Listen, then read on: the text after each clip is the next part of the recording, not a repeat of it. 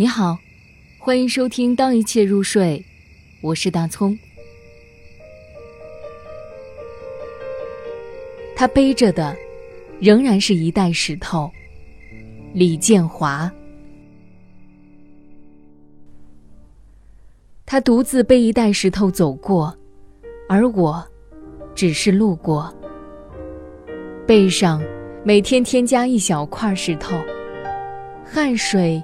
从往返的脸颊不断的滴下，日子越背越重啊。童年的骨骼难以支撑最大的心愿。